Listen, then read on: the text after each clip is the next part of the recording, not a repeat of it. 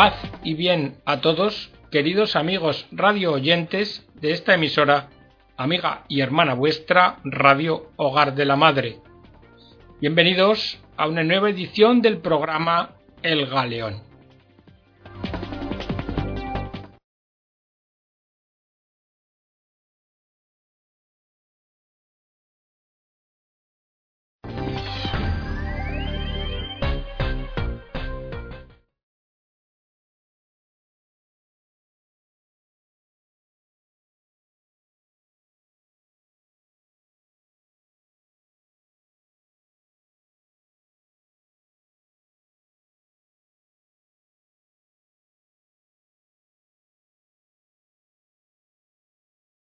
En el programa de hoy vamos a hablaros de la verdad del amor como camino para la plenitud humana.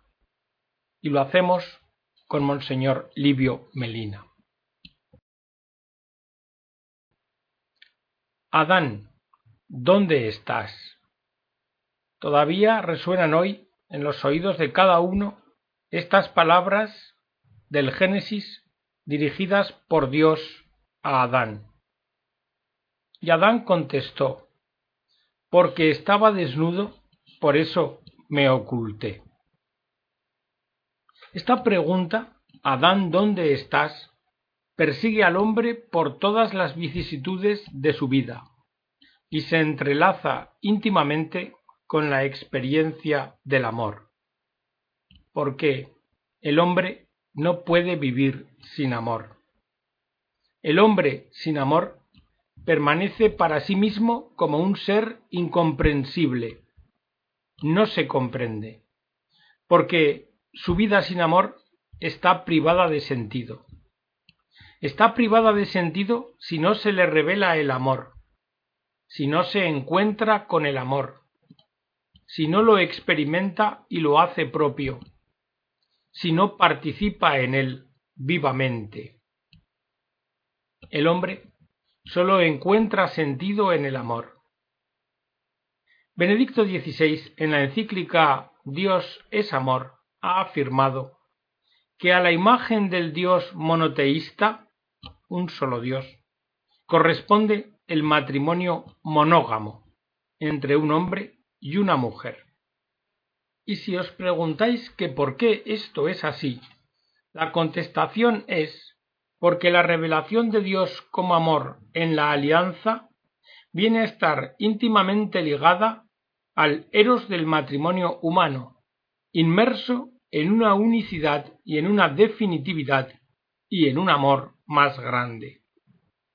Por eso es precisamente que en el ataque a la familia hay una intencional destrucción tanto del amor humano como del matrimonio. El ataque a la familia es un vehículo de adoctrinamiento ateo. Es un arma para impedir que la mirada humana pueda ver a Dios, que es amor. Hoy vivimos un momento dramático que propone al cristianismo desafíos radicales, cuando menos si os fijáis en tres niveles. Primero, en el ámbito de la vida pública, donde se quiere marginar la idea de matrimonio y de familia como si fuesen algo privado de las personas. Segundo, en el ámbito de la cultura, donde está atacada la idea de la verdad, siendo que ésta está inscrita en la propia naturaleza del ser humano. Y en tercer lugar, en el ámbito del saber académico, donde sólo se entiende un universalismo cientificista digamos, una razón reducida.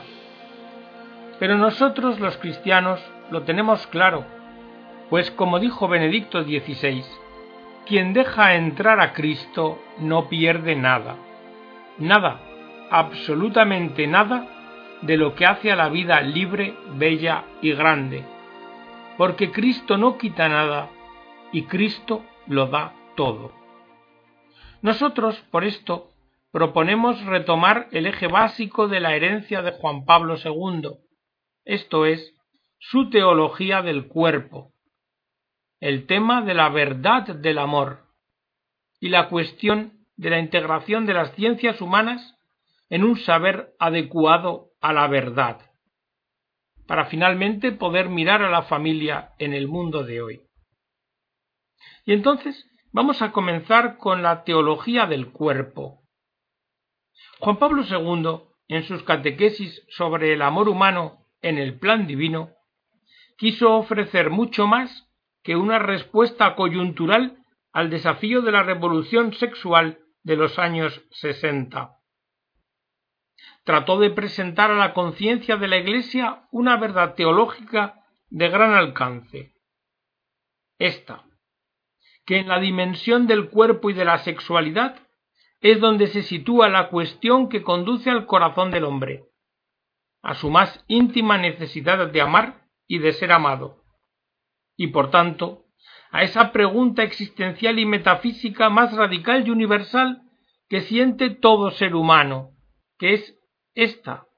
¿En verdad hay en el mundo alguien que me ama?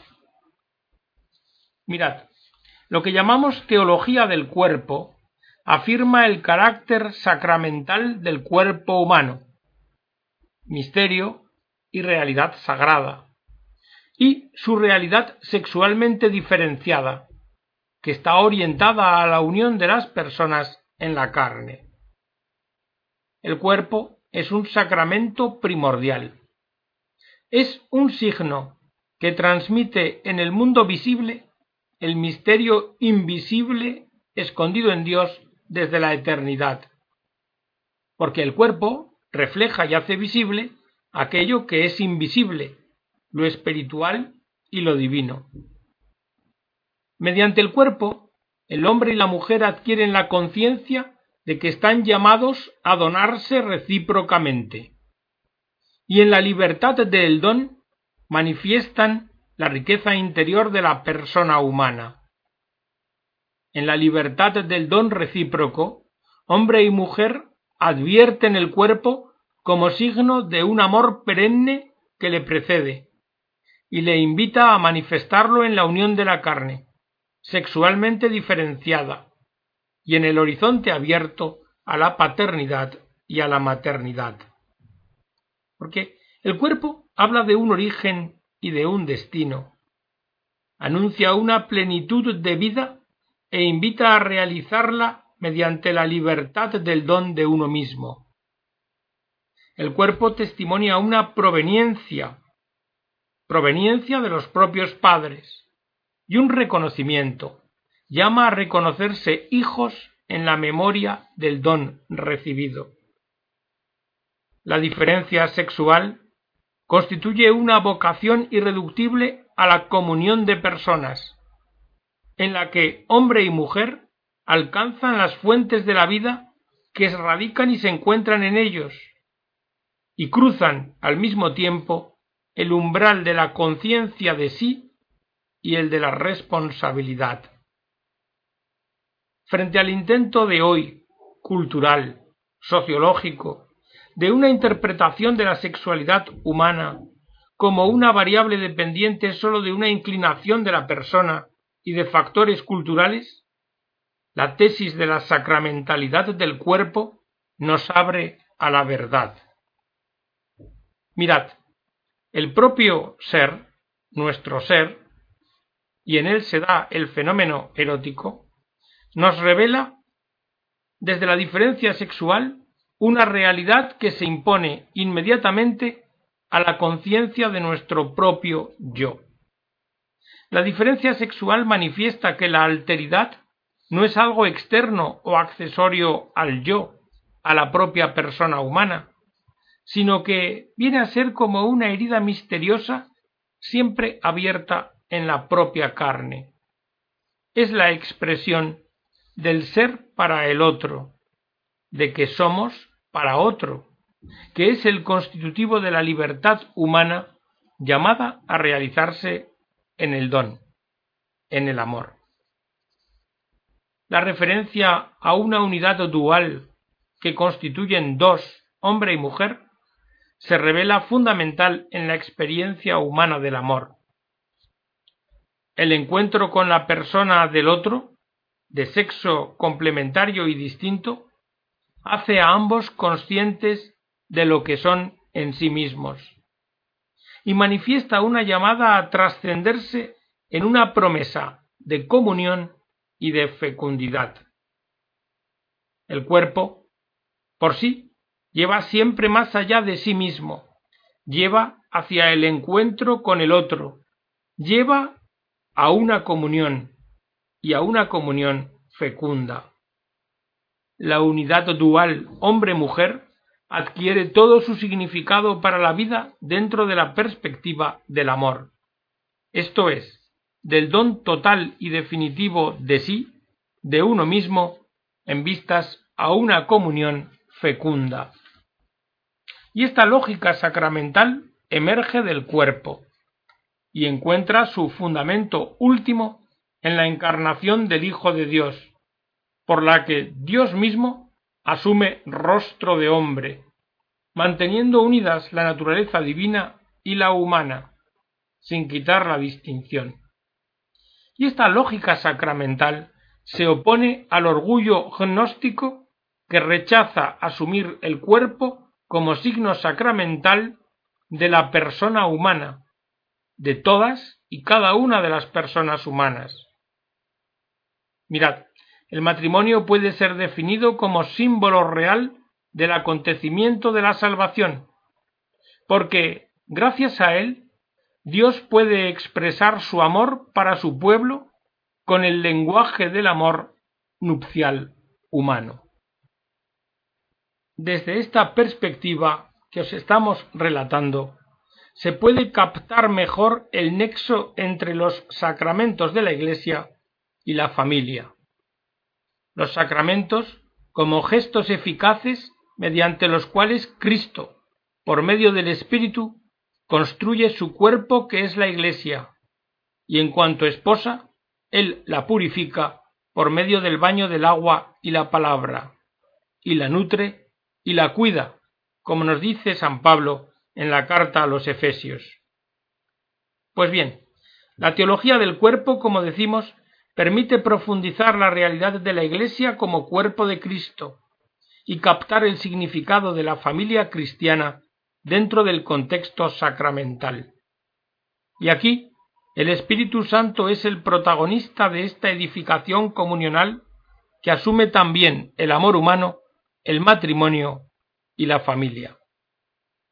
Los cónyuges cristianos en el sacramento del matrimonio, que significa la unión de Cristo con la Iglesia, unen sus vidas en una sola carne, para dar origen a una familia cristiana, signo visible de la redención del cuerpo en el mundo. Pero ahora regresemos al inicio. Regresemos a Adán, Adán, ¿dónde estás? En su condición originaria, Adán era particularmente frágil. Adán no tenía experiencia de unos padres, de una familia que le precediera y que lo sostuviera como un amor primero. Adán nace adulto en su cuerpo, pero ingenuo e infantil en su espíritu. Su relación con la bondad originaria de Dios Está presente, sí, y lo sostiene, pero no es capaz de ser consciente de una paternidad que no tiene su correlato en la experiencia. Y ante sí, ante sí tiene una tarea formidable. Adán está llamado a cultivar la tierra, a hacerla habitable mediante el trabajo, a construir junto a Eva un hogar donde la fecundidad prometida en la bendición divina pueda hallar una morada. No es esto sino una llamada a conformar una cultura a partir del don originario de la creación. Estos son los contenidos fundamentales de la bendición originaria, que por la voluntad del Creador están inscritos en la llamada a la divinización de sus hijos. Adán, que ignora la paternidad, no es por eso capaz de comprender el plan de Dios mediante su experiencia personal. Esto quiere decir que no es capaz de hacerse una idea de una vida plena como expresión de la comunión con Dios, y esta fragilidad se traslada y se refleja a su relación con Eva. Y en esta fragilidad entra el engaño y pretende ser Dios con sus propias fuerzas, cayendo al mismo tiempo en contradicción con su naturaleza, porque Adán es una criatura. Adán, creado de la tierra sin el soplo de Dios, es incapaz de crear una comunión y llega a ser real una dramática ruptura entre la naturaleza y la cultura. Si el pecado vino a turbar la relación con Eva mediante la concupiscencia y el dominio, y hace imposible la comunión de personas, la misericordia de Dios entra ofreciendo al hombre un vestido, túnicas de piel en vez de hojas de higuera. El vestido da lugar y supone un freno a la inmediatez de la concupiscencia, y de esta forma vuelve a posibilitar la comunión humana. Es el primer signo de una cultura que tras el pecado acerca a la otra persona por esa mediación a un nuevo lenguaje, que ya no es el originario del cuerpo inscrito en la naturaleza. La construcción de una casa, de una ciudad, de una torre, culminan, como bien sabéis, en el episodio de la Torre de Babel. También son estos pasos hacia la construcción de una cultura, pero también aquí emerge la tentación de hacerse Dios con las propias manos, de construir el mundo humano autónomamente. Y también aquí se pierde el lenguaje natural, el propio del significado sacramental del cuerpo y de la naturaleza. Esto supone que los hombres se hacen incapaces de comunicarse entre sí sobre un significado común que había sido dado en el origen. La lejanía del don de la creación hace perder la capacidad de una comunión verdadera y genera la dispersión. Y esta experiencia se repite en la historia hasta nuestros días. Fijaos en el fenómeno actual de la globalización, con la posibilidad casi infinita de recibir y transmitir información, pero sin que haya comunión, y que al fin queda reducido a un formalismo de reglas decididas convencionalmente sin radicar en una auténtica participación en el bien común. Luego, lo sabéis, Cristo, el nuevo Adán, realiza un nuevo nacimiento humano, toma de la Virgen la naturaleza humana, nace dentro del seno de una familia, y tiene una historia donde aprende a ser hombre, y así restituye a la humanidad la capacidad de desarrollarse dinámicamente en una comunión de personas. La llamada a la divinización, esta llamada de Dios a sus hijos, podrá realizarse, y lo será a través de la obediencia filial. Es Cristo el Hijo quien nos ha vuelto a dar la certeza del amor originario del Padre, que nos hace hijos adoptivos y aptos para edificar una comunión fraterna en la historia. Y esto lo realiza mediante el don del Espíritu Santo, que restablece la relación con Dios y construye en Pentecostés la Iglesia como primicia y sacramento de una unidad entre los hombres, y orienta a la comunión final, en la cual, como dice San Pablo, Dios será todo en todos. Es el Espíritu Santo quien se convierte en el principio de una nueva cultura, quien planifica la naturaleza y quien vuelve a permitirnos encontrar el lenguaje originario del cuerpo como lenguaje de amor, y así posibilitar comunicación y comunión. Mirad, el diálogo, siempre necesario, solo es posible si los hombres permanecen abiertos a la experiencia elemental inscrita en su cuerpo y a la dinámica que la caracteriza de estar en tensión a la comunión con Dios y con los demás hombres. Pero si el hombre se cierra en sí mismo, en el horizonte de su finitud, si prescinde de Dios, si pretende ser autosuficiente, entonces lo único que hace es convertirse en un hombre que podemos llamar psíquico, que entra en conflicto con el hombre espiritual. Y el resultado es que las distintas visiones y perspectivas chocan entre sí. Es el espíritu el que permite en la diversidad llegar a la riqueza y al intercambio recíproco, en una apertura a toda forma histórica de cultura humana hacia las otras. El diálogo es en verdad una condición indispensable de cultura y verifica su autenticidad. Podemos concluir entonces esta reflexión con la afirmación de que hay un nexo dinámico entre la naturaleza y la cultura. Precisamente, este tiene lugar o pivota en el horizonte de la lógica sacramental que abre la teología del cuerpo. Por todo esto, podemos afirmar que la familia cristiana está llamada a ser un sujeto protagonista por el don del Espíritu en una nueva cultura. Y hasta aquí, queridos amigos, esta primera reflexión sobre la verdad del amor humano con Livio Melina. Esperamos que el programa haya servido con sus reflexiones a vuestra edificación y crecimiento. Os emplazamos a la próxima edición y os deseamos las abundantes bendiciones de Dios.